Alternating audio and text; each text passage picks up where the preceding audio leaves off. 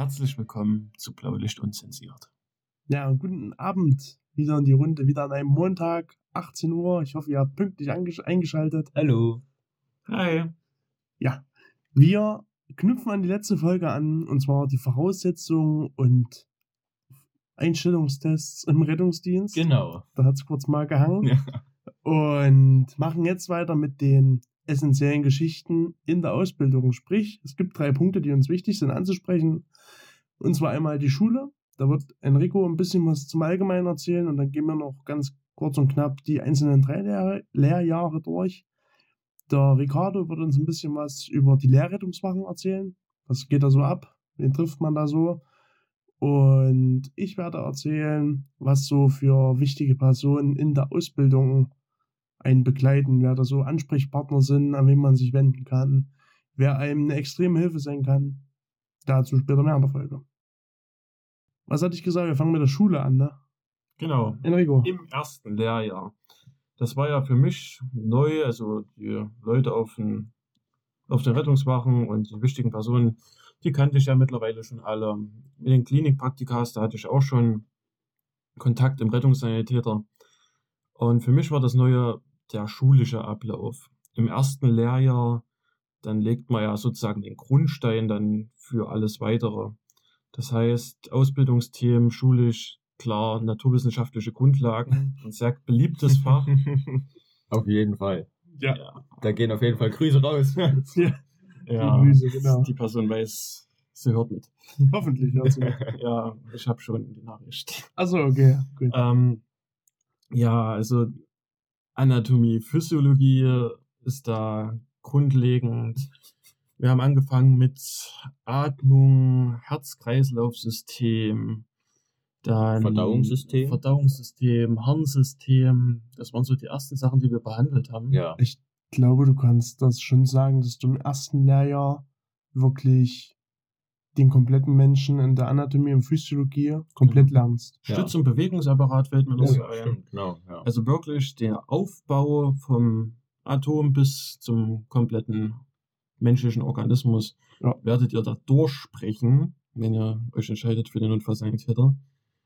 Das ist manchmal schon ein bisschen zarrig, aber auf jeden Fall mehr als wichtig für die ganze Ausbildung. Und auch sehr cool, weil man ist dann halt auch irgendwie so ein bisschen anders im, im Leben. Also ich, ich habe es für mich auf jeden Fall gemerkt, wenn du da eine Woche lang Anatomie über irgendein Organ hattest, dann denkst du darüber ganz anders. Oder Ja, du fühlst quasi richtig, ah, die Niere. Mm. Ja, du Also so merkst, wie geht's deine so- Niere arbeitet. Ja, So, genau. so geht's zumindest Ricardo. Er erzählt uns da viel drüber. Wir, Ah. wir gehen nicht mehr aufs Klo, wir bringen Sekundärharn weg. Genau. genau. Ja. Die Sprüche gehen dann los. Ja, wie gesagt, es ist halt wirklich essentiell, auch wenn es manchmal einen zum Ohren raushängt und wieder naturwissenschaftliche Grundlagen, ohne das Fach jetzt schlecht zu reden. ähm, aber man hat auch schon den fachpraktischen Unterricht, wo es dann aber auch in die Basics reingeht. Das heißt, ähm, ihr werdet dann mit einer Herzdruckmassage oder mit der Herz-Lungen-Wiederbelebung, eher gesagt, von einem Erwachsenen anfangen, dem Umgang mit HWS-Stützkragen, der Umgang mit Schaufeltrage, mit Vakuummatratze, Kombi-Carrier, Spineboard, das CAT-System, also die grundlegenden Sachen, auf die dann im Nachhinein aufgebaut werden, werden dort eingeprägt, gefestigt und verfeinert. Okay, an der Stelle möchte ich anmerken, es ist ja nicht jeder aus dem Rettungsdienst oder kennt sich damit aus. Enrico, das CAT-System. Erklär mal ganz kurz, für was braucht man das? Das CAT-System ist im, wie so ein Rettungskorsett, kann man das sagen. Ähm, es ist, man schneidet es um Oberkörper, besteht aus einer, ja, ich kann es nur mit Korsett erklären. Das ist Ja, eine- ist richtig, Eine Befestigung für den Oberkörper, um die Wirbelsäule zu stabilisieren, um die Halswirbelsäule zu stabilisieren, im Zusammenhang mit den HWS-Stützkragen oder umgangssprachlich auch Stiffneck genannt, um zum Beispiel eine Person ähm, rückengerecht oder halt schonend aus einem PKW zu retten Okay, sehr oder anderen erklärt. Situationen. Manche Leute werden jetzt sehr stolz auf dich. Ja. Ja. genau. Ähm, ja, wie Enrico schon gesagt hat, im ersten Lehrjahr geht es halt wirklich darum, du lernst die Basics, die Grundgriffe. Da ist noch nichts mit irgendwie Schläuche irgendwo hinschieben oder sonst irgendwas mit irgendwelchen Geräten machen. Das ist ja auch ekelhaft. Ja, das, das kommt ja mit dazu. Es ist auch Ui. nicht jedermanns Sache. Und, und ähm, gehört jetzt auch hier gar nicht her.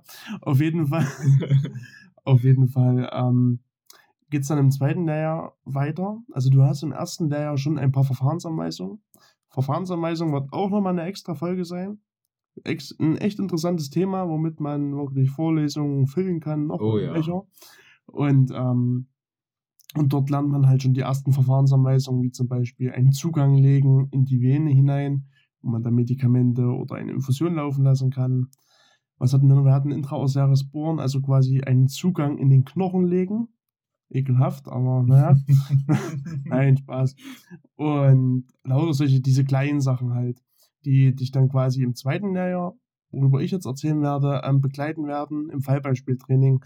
Im zweiten Lehrjahr ist es dann so, man geht in die Fallbeispiele rein, sowohl internistisch, also alles, was so, ja, wie kann man das jetzt Ja, alles, Körper. genau, Körper, alles, was den Kreislauf auch betrifft. Genau, Kreislauf, irgendwelche anderen Organsysteme, Von Kopf bis Fuß, was da so passieren kann innerhalb des Körpers. genau, vom Körper selber ausgelöst oder halt von irgendwelchen Fremdeinwirkungen. Und dann hat man die traumatologischen Fallbeispiele. Da hat man ganz klassisch den Sturz, den Verkehrsunfall, den Stolpersturz, Ist ein Sturz Ja. quasi, aber ja. Ich Lauter glaube, was du meinst. lauter solche Geschichten halt. Ähm, das ist da immer ganz klar unterteilt und dann halt die Reanimation, das ist auch nochmal so ein Extrafach, was die Fachpraxis angeht. Und spätestens in diesen Fallbeispielen sollte dann das erste Lehrjahr sitzen, was die Basics betrifft, weil spätestens dann braucht man das und dann geht man halt weiter mit den ganzen Verfahrensanweisungen, die auf Krankheitsbilder hindeuten, wie zum Beispiel den Kranwanfall, das ist bei uns gerade ganz aktuell. Ja. Dann haben wir noch die ähm, Unterzuckerung, im Fachkreisen Hypoglykämie. Kann man sich da überlegen. ja, das passiert. Ich wusste gar nicht, ob ich Hypo oder Hyper gesagt habe. Hypoglykämie. Hypo, Ja. Genau. Und genau, da müssen dann halt, wie gesagt, diese Handgriffe wirklich sitzen. Und da ist dann auch keine Zeit mehr, um zu sagen, ja, wie funktioniert das jetzt nochmal mit dem Rettungskorsett? Nein, da muss dann kommen, okay, das ist ein Rettungskorsett, das funktioniert so, ich nehme das, das und das und deswegen. Also, Was ihr natürlich auch im ersten Lehrjahr äh, bis aufs Erbrechen üben werdet, ist dieses C-ABCDE-Schema. XABCDE-Schema. Ja, oder C, A, B, C, D, E, Schema. Je nachdem, Ja. in welchem Land man es, die Amis nennen es CXABCDE. In Deutschland ist es das CABCDE. Beruhig dich wieder. ähm, Ich muss nicht also die, die, das Untersuchungsschema, wie wir einen Notfallpatienten untersuchen, um herauszufinden, was hat der Bürger. der, der gemeine Bürger. Und das ist quasi Grundlage für jedes Fallbeispiel, um eben herauszufinden, was hat er nur eigentlich, der Bürger? Warum geht es ihm so, wie es Ja, ihm geht? was brauche ich? Was muss ich machen? Und im zweiten Lehrjahr geht es dann halt auch weniger um die Anatomie, Physiologie, sondern die sollte dann auch bis zu einem gewissen Grad sitzen. Und dann kommen die ganzen Krankheitsbilder dazu. Klar, man hat im ersten Lehrjahr auch schon, ich kann mich erinnern, wir hatten ein Atmungssystem, die Krankheitslehre dazu schon so ein Ja. bisschen. Dann haben wir angefangen mit Herz-Kreislauf-System, ähm, die Erkrankung. Ja. Und dann solche Geschichten wie äh, Traumatologie, also vom kleinen Knochenbruch bis hin zum Schädelhirntrauma, die alle besprochen. Also ganz unterschiedlich. Bei dem einen ein bisschen ausführlicher, bei dem anderen splittet sich die Krankheitslehre, also jetzt auf die Organsysteme bezogen, nochmal in viele, viele Untereinheiten. Aber im ersten Lehrjahr wird, wie gesagt, viel mehr Wert gelegt. Verstehe den Körper und im zweiten Lehrjahr geht es dann mehr darum, verstehe den Körper und was hat er, wenn die und die Krankheit eintritt. Das ist an sich, ja, richtig. Ja, Im ersten Layer kommt auch viel noch das Sampler-Schema und OPQRST zu dem CABCDE dazu. Das ist quasi nur noch mal so eine erweiterte Anamnese zum, ja, zu dem Thema, was hat der Patient für Vorgeschichten, was hat er gerade im Moment für Symptome, Allergien und was weiß ich nicht alles. Also letzte Mahlzeit, da ist wirklich komplett der Mensch nochmal von vorne bis hinten aufgeschlüsselt. Und das OPQRST ähm, ist dann eben so eine, so eine Schmerzanamnese. Also was hat er für einen Schmerz? Wo sitzt der? Seit wann ist der? Die Beschreibung davon, da gibt es eine extra Skala dafür, ähm, die eben die Schmerzstärke beschreiben soll, ist aber meiner Meinung nach immer ein bisschen schwierig zu beurteilen. Also ich meine, beschreib mal von 0 bis 10 einen Schmerz. Der eine hat eben ein Schmerzempfinden, da sagt das tut gar nicht weh und hat sich aber eigentlich die Hand gebrochen. Und ein anderer wiederum, der hat sich einen kleinen Zeh angestoßen und sagt, aber hier, das geht gar nicht, ich brauche jetzt unbedingt noch eine Tablette hinterher. Das ist eine 12. Ja, das Ah. ist, ist eine 12 von 10, also total Männergrippe. unterschiedlich. Ja, Ja. typisch Männergrippe, ist richtig. Aber sowas sind halt wirklich die Basics, wie es die anderen Jungs jetzt auch schon gesagt haben. Dazu später auch noch mehr. Wir werden eine Folge machen mit den ganzen, also für den Fall, dass es sich überhaupt interessiert. Ansonsten können wir uns das auch sparen. Ja, das glaube ich nicht. Ich glaube, da gibt es genug Leute, die das interessiert. um diese Schemata mal konkreter durchzusprechen, aber das würde einfach immer den Rahmen von einer Folge sprengen. ja, auf jeden Fall. Also es gibt so viel, was man dazu erzählen kann. Weiterhin geht es dann auch viel drumherum mit Rechtskunde, Hygiene, auch ein ganz Oh wichtiges ja. Fach im Ist sogar ein Rettungsdienst. Prüfungsthema. Genau, naja, ist eigentlich alles Prüfungsthema. Also das war jetzt, äh, Hm, Ja, nicht ganz alles, aber viel, ja. ja, aber zum Beispiel Recht, das ist schon, Ja, Ja, die Recht und Sachen, Hygiene, ja. Hygiene, Recht, medizinische Termino Terminologie Kommunikation. und äh, dann Und kommt Interaktion. Kommunikation, Interaktion. Das sind auch zwar trockene Themen, aber für mich waren es interessante Themen. Und sie machen auch eigentlich Spaß. Ja. Also Ja. wenn man sich drauf einlässt, eigentlich macht dann wirklich alles Spaß. Ja. Und auch, da muss man den Dozenten bei uns an der Schule zugutehalten. Das läuft. Ja, das Da stimmt. ist schon kompetentes Personal anwesend. Ja, auf jeden Fall. Die mach, es ist zwar wirklich ein trockener Unterricht, das stimmt schon, aber ich meine, das wissen die auch selber. Wenn der oder die Lehrerin schon reinkommt und sagt, hier, wir machen jetzt Fach X, das ist ein trockenes Thema, aber wir versuchen das so lustig oder was heißt so lustig, so, so cool wie möglich zu gestalten, dann ist das einfach eine aufgelockerte Situation. Es, es geht schon. Man, es ist machbar, es ist nicht schön, aber man kommt auf jeden Fall durch. Wir haben wieder bei naturwissenschaftlichen Grundlagen. Das ist ja gar nicht so trocken, das ist ja ein schönes Thema. So. An das zweite Lehrjahr anschließend folgt die Zwischenprüfung, die man selber erstens bestehen sollte und zweitens ähm, ein, gute, ein gutes Ergebnis, anders, eine gute Analyse für einen selber ist. Ja. Hey, wo stehe ich? Eine Selbstreflexion. Selbstreflexion. Ja, genau. Wir werfen wieder mit Fachbegriffen um uns, das ist der Wahnsinn. Ja. Es ist wenn auch ein professioneller Podcast. Qualität. Qualität. Mit K geschrieben. Und ähm, die Zwischenprüfung zeigt dann, dann selber, okay, ich habe jetzt noch genau ein Lehrjahr, wo muss ich arbeiten, um das und das noch zu verbessern? Wo bin ich top? Wo brauche ich Ja. mal vielleicht noch hier und da ein bisschen Nachhilfe, um es mal so zu nennen, im Hinblick dann auf die Abschlussprüfung. Und mit dem Bestehen der Zwischenprüfung habe ich dann auch gleichzeitig den Rettungssanitäter inne, den ich dann auch als, ja, er? du bist dann dazu qualifiziert, Genau, quasi bist- diese, diese Berufsbezeichnung zu tragen. Richtig, das ist dann quasi auch so ein Vorteil, dass du halt in der Ausbildung zumindest schon mal eine Rückfallebene hast für den Fall X, was natürlich keiner hofft, dass es so eintritt, dass man die Abschlussprüfung quasi vergeigt. Und sollte das passieren, hat man aber zumindest den Rettungssanitäter, Ja. um dann damit arbeiten zu können. Aber da muss man auch wieder sagen, da gehen wirklich, also viele, viele Grüße an unsere Schulleitung raus, die das so ermöglicht, weil es ist nicht überall so der Fall. Also es gibt Rettungsdienstschulen, ja, macht eine drei Jahre, besteht die Prüfung, ganz am Ende. Ähm, aber bei uns ist es eben wirklich so, und das muss man denen wirklich gut heißen, ähm, du hast die Zwischenprüfung, die wollen das einfach, dass du da siehst, okay, was erwartet mich dann in der Endprüfung? Ähm, und dann bekommst du eben, wenn du die gut bestehst, ähm, hast du eben die Möglichkeit, die äh, Zertifizierung Rettungssanitäter ausstellen zu lassen, ähm, dass du halt schon erstmal auf der Wache andere Möglichkeiten hast, eingesetzt zu werden. Und natürlich, wie der Schumi das schon gesagt hat, du hast die Rückfallebene. Das ist auf jeden Fall sehr schön. Das nimmt auch so ein bisschen, finde ich, den Stress raus aus der ganzen Situation. Danach folgt, wer hätte es gedacht, das dritte Lehrjahr. Ricardo, du hast dir da ein paar Gedanken zu gemacht, was uns da Genau. erwartet nächstes Also Jahr. wir selbst haben ja nur noch keine wirklich eigenen Erfahrungen im dritten Lehrjahr, aber man hat natürlich Arbeitskollegen, andere Azubi-Kollegen auf der Wache oder auch Freunde, die den Beruf machen. Ähm, da kann man sich viele unterhalten und auch ähm, die allgemeine Meinung bei uns in der Schule ist ja, das erste Lehrjahr sind wirklich Basics, wie der Enno das schon gesagt hat, das CABCDE, ein bisschen den Patienten verstehen, ein bisschen mit dem Patienten umgehen. Zweites Lehrjahr ist dann wirklich so, ja, okay, wir machen weiter mit dem Ganzen, was wir jetzt schon hatten, bauen drauf auf und gucken, dass wir die ersten Verfahrensanweisungen durchgehen. Und im dritten Lehrjahr ist dann wirklich, da muss es einfach sitzen, da musst du vorankommen, da musst du wirklich wissen, was muss ich in welcher Situation machen. Ähm, weil dann kannst du einfach nicht mehr überlegen, ah, Mist, wie war denn das jetzt an der Stelle? Das muss sitzen. Dann geht es nämlich schon los mit irgendeiner Analgesie.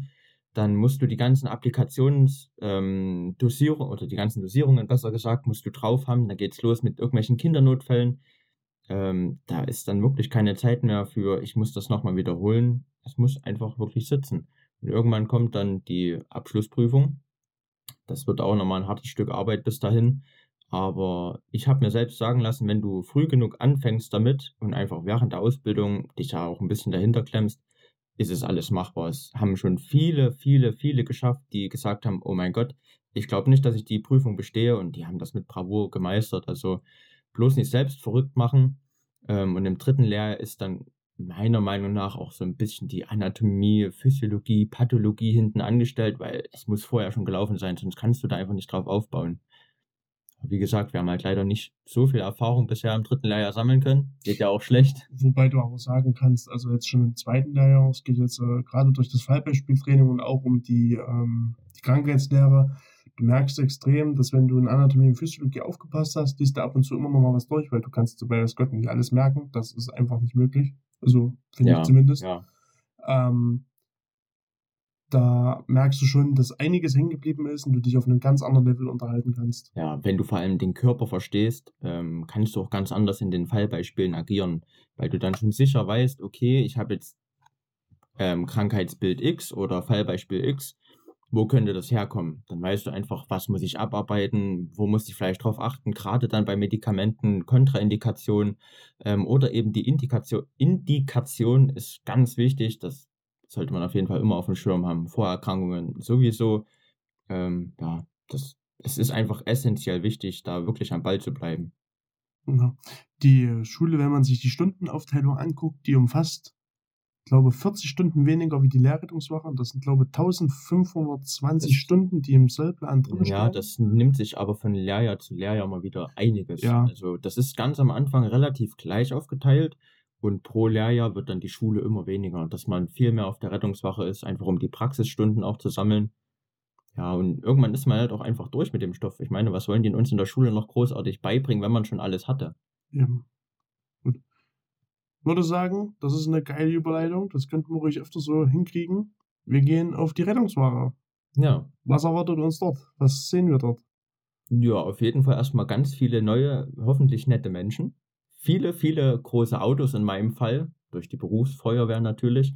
Ähm, aber auf jeden Fall erwartet uns oder mich, wen auch immer von uns, ähm, ein erstes anstrengendes Lehrjahr, weil bei uns war es einfach der Fall, ein Jahr lang KTW fahren. Du bist total heiß auf diesen Beruf. Du bist total heiß drauf, ähm, einfach rauszugehen und das auszuüben, was du in der Schule gelernt hast, anderen Leuten zu zeigen, ey, ich habe aufgepasst, ich kann das jetzt anwenden. Das ist nicht ganz so einfach, aber ähm, ich weiß nicht, wo man Patientenkontakt besser lernen kann als auf dem KTW. Man hat so viele unterschiedliche Charaktere dort als Patient sitzen von, keine Ahnung, irgendeiner 20-Jährigen, die, was weiß ich, im Krankenhaus war und deswegen wieder nach Hause gefahren wird, bis hin zu einer eigentlich 95, 98-jährige Omi, das war so das Älteste, was ich bisher hatte. Die können Geschichten erzählen, das ist wirklich unglaublich und das ist sau interessant. Und man hat immer und immer wieder andere Situationen, mit denen man einfach lernen muss, umzugehen, ob das eine demente Omi ist oder, keine, OP. oder ein OP, ja, Entschuldigung. Wir müssen natürlich auch ein bisschen hier auf die äh, Genders achten. Ne? Genau. Sich Ähm, das ja mit dem Podcast ganz schnell wieder erledigt. Ge genau. Äh, ja, man muss halt sich einfach auch auf die Situation immer wieder neu einstellen. Und dann kann man im zweiten Lehrjahr auf den RTW gehen und sagen, hey, ich habe das alles schon mal irgendwo äh, auf dem KTW erlebt, ich weiß, wie ich damit umgehen muss. Und dann merkt man auch schon so ein Stück weit, dass die Toleranzgrenze irgendwo sich verändert hat, dass man sagt, okay, mir geht das jetzt nicht auf den Keks, dass ich der Oma das immer und immer wieder erzählen muss, weil wenn du mit der zwei Stunden lang im Auto sitzt und hier von Buxtehude bis nach Bonn fährst, dann gewöhnst du dich einfach irgendwann dran. Das, also das ist eigentlich ganz cool. Es ist eine schöne Erfahrung, muss ich sagen, auf dem KTW und auf dem RTW, wenn du dann drauf kommst. Die Freude ist so groß, zumindest war es bei mir so. Weiß nicht, wie es bei dir war. Ja, ich wüsste gerne, was ein RTW ist, Ricardo. Also ich habe die Worte noch nie gehört. Ein? RTW ist ein Rettungswagen und ein KTW ist ein Krankentransportwagen. Und wo genau liegt jetzt der Unterschied? Oh, das ist eine sehr gute Frage, Herr Schumann. Ja? also der Unterschied ist eigentlich darin, dass der KTW ähm, dann geholt wird, wenn ein Patient aus der Klinik entlassen wird oder von zu Hause in die Klinik eingewiesen wird oder zum Hausarzt, irgendwas. Hauptsache, der kommt in irgendeine Dialyse. Dialyse, genau, irgendeine medizinische Betreuung eben. Und während des Transports ist eben so eine medizinische Betreuung notwendig, wenn er eben nicht mal mit dem Taxi fahren kann, weil er, keine Ahnung, eine Beatmung währenddessen braucht oder eben einfach eine Beaufsichtigung, die ein bisschen medizinische Fachkenntnis hat. Und der RTW ist dann eben wirklich für den Notfall. Wenn man eben die 112 anruft und sagt, so und so, das ist der Stand, mir geht's heute ein bisschen schlecht, hoher Blutdruck, krieg schlecht Luft, Schmerzen in der Brust, irgend sowas, dann kommt eben der RTW, kümmert sich darum. Dann wird man in die Klinik meistens mitgenommen zur Abklärung. Genau. Aber über die Fahrzeuge wollen wir auch gesondert nochmal reden. Was Ja. ist was für ein Fahrzeug und wer sitzt da drauf? Genau, da prüfen wir quasi die DIN, die DIN-Vorschriften durch mit Genau. den Bestimmungslisten. DIN ESO 0815. Nein, machen wir natürlich nicht. Also, da Das- wir das selber noch keine viel. Lust dazu. Nein, Gottes Muss Willen. man an der Stelle erwähnt haben. Genau, aber das wird dann in, dem, in den laufenden Folgen alles noch thematisiert Ja, und genau. noch genauer darauf eingegangen. Ja, Enrico, möchtest du noch was zu unseren RTWs sagen? Du hast ja nur wirklich von uns allen am längsten Rettungsdienst. genau, hast quasi schon die ersten Sitze eingehöhlt, eingedellt mit deinen Ja. Stunden, die du auf den Böcken verbracht hast.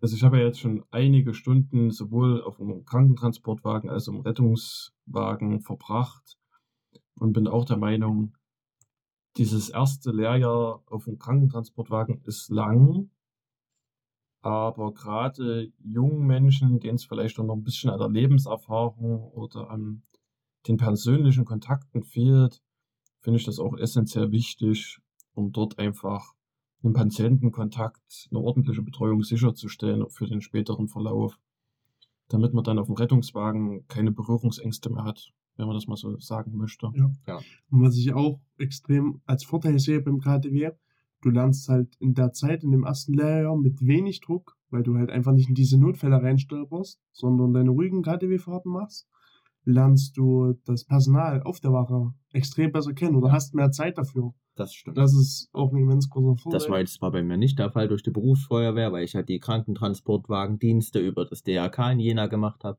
Aber das stimmt an sich schon. Und die Kollegen sind auch alle nett, cool. Gerade die auf dem KTW, das sind total gechillte Leute. ja. Wo wir doch jetzt bei den wichtigsten Personen wären in deiner Ausbildung. Oh, das klappt heute, ey. Das ist wirklich wie beim Brezelbacken wir, hier. müssen das, wir müssen es öfter so hinkriegen. Kannst du Schreib- drei Kreuz in den Kalender machen. Schreib dir das mal auf hier, was wir für Überleitungen machen. Ich habe den Stift. Genau, da ist die wichtigste Person im ersten Moment dein Praxisanleiter. Also bei uns ist es im Fall so, wir haben pro Woche zwei Praxisanleiter. Wir haben sogar drei. Das liegt halt an Das ist den, was ganz Nee, wir haben vier sogar. Und es werden immer mehr. das wollen die Leute nicht hören. Doch. Nein, das will niemand hören.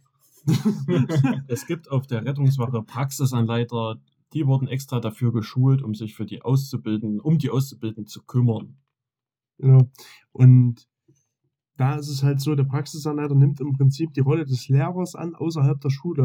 Also du ne, kommunizierst mit deinem Praxisanleiter, was in der Schule gelaufen ist, was du mittlerweile kannst, wo du vielleicht noch Hilfe bräuchtest, was nochmal durchgegangen werden muss. Und dann geht das der Praxisanleiter nochmal Schritt für Schritt mit dir durch, führt dich in die Einsätze rein, führt dich allgemein in den Umgang im Rettungsdienst rein. Also wie in jeder anderen Firma quasi, wo es auch die Praxisanleiter gibt, spielt er da genau dieselbe Rolle. Er hat, nimmt dich an der Hand und zeigt dir alles von A bis Z und baut auf dem Wissen, was du hast, auf. Dann gibt es noch, bei uns ist zumindest der Fall, unseren Ausbildungsleiter. Ich denke aber auch, dass das überall so sein sollte, Ja, dass es einen Ausbildungsleiter gibt. Ähm, der quasi federführend über allen Praxisanleitern, über allen Azubis steht und da so Dinge organisiert wie Praxistage und ähm, Kennenlernen, Pädagogiken Oh ja, das ist sehr wichtig. zum Beispiel. War auch ein echt schöner Zweitagesausflug. Ja. Würde ich jederzeit wieder mitmachen.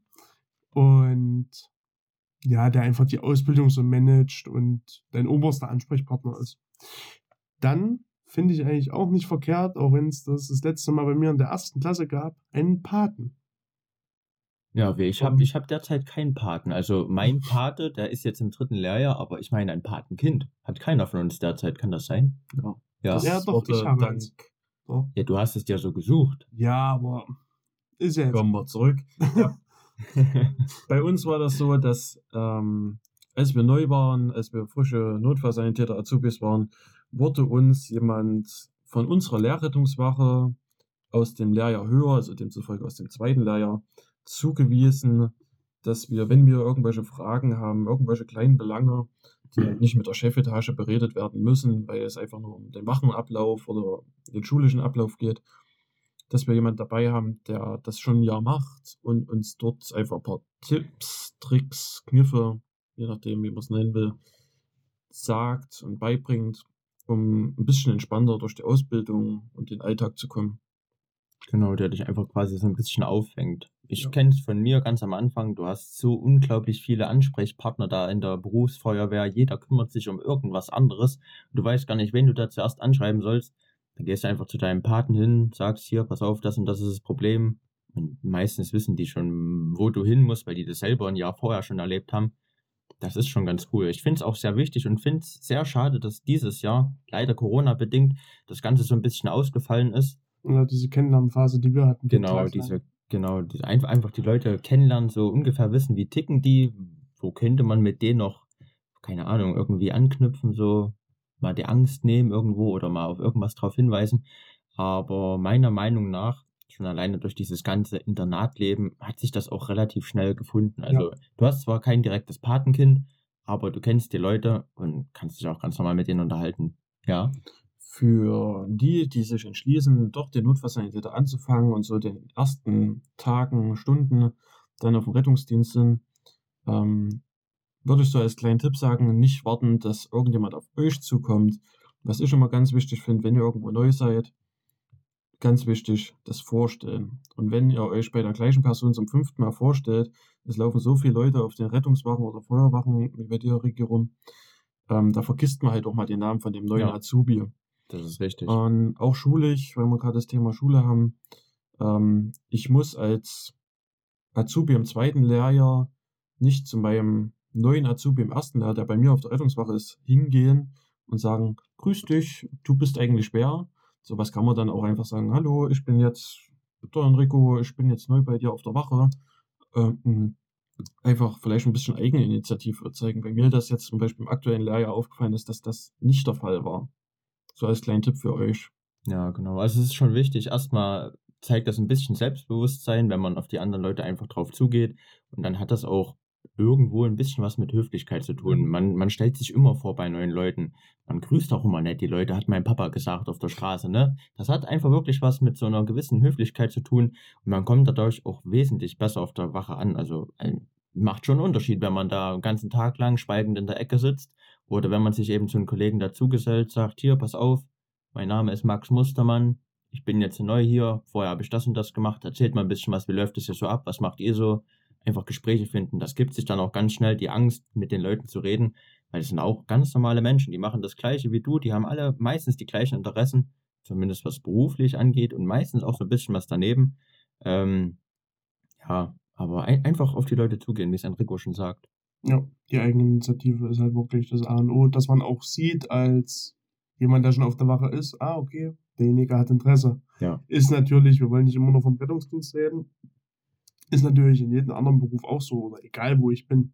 Ja. Ob ich in einen neuen Verein reinkomme oder ob ich irgendwo anders arbeite, wenn ich da neu bin, dann stelle ich mich vor und fertig.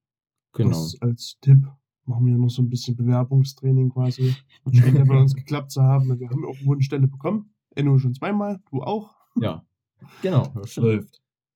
Aber mein erstes Bewerbungsgespräch war auch eher so, du hast bei uns Praktikum gemacht, kommst ruhig her. Haben wir ja schon geklärt, geht im Rettungsdienst schwierig. ja, ist richtig. Ist mehr so, hm, ja. Okay. Thema sind- Schule und Wache haben wir jetzt eigentlich ganz gut besprochen. Fehlt ja nur noch eins. Die Klinik. Hm? Ja. Möchtest du uns da kurz was du erzählen? Du hast ja jetzt schon die meiste Erfahrung in der Klinik gesammelt, so Ja. anscheinend in allen anderen Themen. Ja, Wo kommt's naja? viel gereist. Ja, auch in den drei Jahren Notfallsanitäter-Ausbildung werdet ihr durch verschiedene Bereiche im Krankenhaus durchgeschleust. Bei uns hat das Ganze angefangen mit einem Praktikum in der Notaufnahme. Eine Pflege. In der Pflege, zwei Wochen Pflege. Ich habe erst Notaufnahme gemacht. Ach stimmt, bei dir war das alles. Ja. Dank okay, Corona muss man wieder sagen, ja. Ähm, gut, im Pflegebereich. Ähm, so war es bei uns 14 Tage Pflegepraktikum. Genau. wo ihr auch wieder die Basics ähm, vermittelt bekommt. Einfach die grundlegenden Sachen. Ähm, wie schon erwähnt, Notaufnahme ist dann noch ein Teil. Bei uns ist jetzt das nächste ITS, beziehungsweise bei anderen Anästhesie-Praktikum. Hm. Anästhesie, OP ist das dann? Genau, oder? Anästhesie, OP, Intensivstation, Im dritten, Psychiatrie kommt. Psychiatrie, Geburtshilfe. Boah, das war geil. ja, Ähm, und dann folgt im dritten Lehrjahr noch einmal eine Woche Notaufnahme. Genau. Das wiederholt Ein, sich. eine jetzt. Woche nur, ja? Eine Woche, ja. Ich glaube, ein oder maximal zwei Wochen. Das weiß ich nicht genau. Nee, eine Woche war das. Hm. Haben wir noch irgendwas vergessen? Gibt es da noch was Lustiges? Nee. Nee. Ich glaube, das ist soweit. Das sind nicht allzu viele, aber es sind viele Wochen. Ich glaube, Anästhesie-OP sind an die acht Wochen. Ja. Das ist ewig, sich geht, das zieht. Intensivstation geht auch nochmal vier Wochen. Ja. Aufnahme insgesamt auch drei Wochen. Ja, Das läppert sich. Ich habe jetzt die Zahl 720 Stunden Genau. Klinikpraktikum im ja Kopf. genau. 27 Stunden. Wenn man das in Relation setzt, ist das fast die Hälfte der Zeit, die man eigentlich auf der Rettungswache zubringt. Aber Also- es ist auch wichtig. Ja. Gut, okay, Pflege, da haben wir alle so, hm, brauche ich das, brauche ich das nicht. Es war ein schönes Praktikum letztendlich, weil du halt auch einfach mal ähm, dahinter guckst. So was passiert, nachdem ich den Patienten abgegeben habe. Na klar, äh, die Notaufnahme ist da natürlich eigentlich der erste Ansprechpartner, aber es gibt natürlich auch die, die dann von der Notaufnahme auf die Pflegestation kommen zur weiteren Behandlung. Finde ich sehr wichtig, aber hm, ja, am Anfang denkst du dir halt, ey, ich will Notfallsanitäter werden. Was will ich auf der Pflegestation? Gehört aber dazu. Oder eben Anästhesie, OP, Intensivmedizin. Da kommt dann viel dran, was wirklich wichtig ist. Gerade irgendwelche Betäubungsmittel, Sedativa und was weiß ich nicht alles. Aber Medikamente ist eine andere Folge. Das sagt er immer. Das ist irgendwie auch unser Lieblingsspruch. Ich würde gerne eine Strichliste führen. Wir haben uns ja schon Bleiben Sie dran, es bleibt spannend. Ja. die 20. Folge geplant. Also, wir haben auf jeden Also, Fall genug Stoff. Wenn, wenn ich mal so Zeit. in mein, dein, unser Themenbuch gucke, ist da noch ein bisschen was los. Ja, Ja, okay. auf jeden Fall. Ja, gut, soll ja auch nicht nur so ein Fünf-Folgen-Ding werden, außer uns hauen die Zuschauer oder Zuhörer ab. Das wäre natürlich schlecht. Auch wenn nur einer zuhört. Genau. Wir sind für euch da. Ja. Ja. ja, und da würde ich sagen, die Gesprächsthemen für heute sind durch. Wir haben wieder alles geschafft, was auf unserer Agenda stand. Boah, ich bin so stolz auf uns. Ja, wir haben geile Übergänge gemacht. Das auf jeden Fall. Wenn ihr das nicht immer betonen würdet, wäre es noch geiler. Das sind halt die Weisheiten von 80-Jährigen. Aber das halt noch ein bisschen aus einem anderen Blickwinkel sehen. Ähm, ich habe dem nichts weiter zuzufügen. Habt ihr noch irgendwas? Nein. Nein. Dann würde ich sagen, unsere zweite Folge ist dann hiermit beendet. Wir wünschen euch noch einen schönen Montagabend, eine schöne Woche. Genau. Schreibt uns wieder in die Kommentare, wie ihr es fandet. Schreibt uns auf Instagram. Lasst ein Like da. Lasst ein Like da. Wünsche natürlich nicht vergessen oder Fragen Wünsche. und Anregungen. Kritik auch immer ganz wichtig. Ja, sehr wichtig. Und, Teilen nicht vergessen. hatte ich schon gesagt. Verzeihung. Ich war kurz abwesend. Ich habe mich so auf meinen Einsatz konzentriert. Ach. Gut. Dann wünschen wir euch, wie gesagt, eine schöne Woche. Bis nächste Woche Montag, 18 Uhr wieder einschalten bei Blaulicht unzensiert. Ciao mit V. Tschö mit Ö. Macht Jött.